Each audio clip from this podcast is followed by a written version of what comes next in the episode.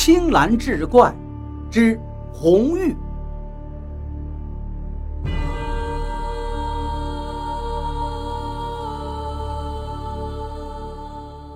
人间四月芳菲天，山里旖旎好春光。放眼望去，春山如玉，清泉淙淙，桃红柳绿，莺啼燕舞。更有和煦微风吹来淡淡的花草清香。一袭青衣的少年行色匆匆地疾走在山间，极目远望那已经隐约可见的村庄，他有些欣喜，有些惶惑，有些急切，甚至还有隐隐想哭的冲动。又或许是近乡情更怯，他略微放慢了脚步。抬手拭去额角的碎汗，十年了，终于学成归来，也算对得起父母双亲的期盼，也算是不辱这苗家的门楣。正在感慨间，忽然从道旁冲出一团火一样的东西，与他撞个满怀。少年猝不及防，哎呦一声，捂住了有点吃痛的心口，定睛往地上看去。原来是一只毛色艳红如火的小狐狸。这只小狐狸大约有两个月大的小奶猫一样大小，一双乌溜溜的黑眼珠正可怜兮兮地望着他。好可爱的小东西呀！他一边说着，一边蹲下去将小狐狸抱在手上。小狐似乎并不怕他，对于他伸过来的双手未曾躲闪。任由他暴将起来，这大概与他这十年是在山中生活有关吧。素日里他在深山里头采药，便时常会遇到各种缘由受伤的小兽，他都是不吝药石前去救治。时日久了，他也是如同对待小伙伴一样对待那些飞禽走兽，身上就更多了一些宽厚仁爱的气度。更得了那些不安人语的小动物的喜爱。小家伙，你是不是迷路了？你这么小还如此调皮，看你这一乱跑，找不到家了吧？他颇有些宠溺的点了了小狐狸的脑门一下。小狐狸似乎听懂了他的话，眨巴着水汪汪的眼睛，对他一番吱里吱哇的胡语。只是他一句也不能听懂，正待在说些什么，倏的小狐狸毛发竖起，似乎是十分害怕般，使劲往他怀里钻起来。怎么了？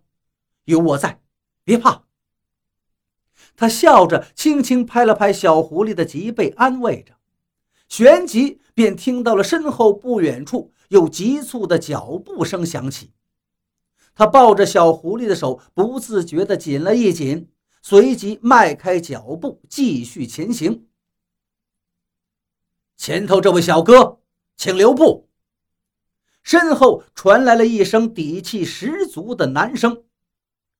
他脚下一顿，稳了稳心神，沉声道：“何事？”随即才转回身形。三叔，是三叔。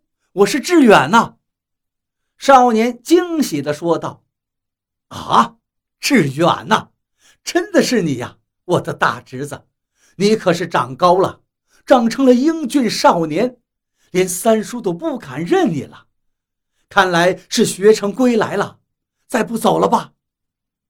来人也是一番感叹：“是学成归来，师傅说我可以下山自立门户了。”现在回家就是要与爹娘商量开医馆之事。苗志远用略微有些腼腆又带点自豪的语调说道：“如此甚好，甚好啊！大侄子有出息了。”被苗志远唤作三叔的男子大加赞叹：“三叔，您这步履匆匆的，又是从哪儿来到哪儿去呀？”苗志远随即问道：“这一问倒是提醒了他三叔。”他指着苗志远怀中的小狐狸说道：“喏，就是他呀。你也知道，三叔是猎户，今儿啊也活该这小畜生倒霉，不知怎的就掉到我挖好的陷阱里了。我看他毛色尚好，倒是能卖几个钱。谁知刚把他从陷阱里面抓上来，竟然又被他给跑掉了。这不正好又被你给逮着了，那就把他还给我吧。说着，便伸手去苗志远怀中接那只小狐狸。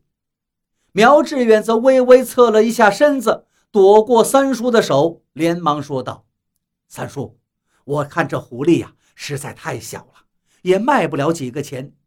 侄儿看着他也可怜，便向三叔讨个人情，放了他如何？三叔若是等着贴补家用，侄儿这里倒有一颗几十年的人参，还值上几个钱。”说着，便将背后的背囊放下来。打开翻找起来，啊，这，哎，不过是一只小狐狸而已。志远，你若是喜欢，三叔送你便是，要留要放，随你的意思，哪里还要提什么交换二字？一家人倒显得生分起来。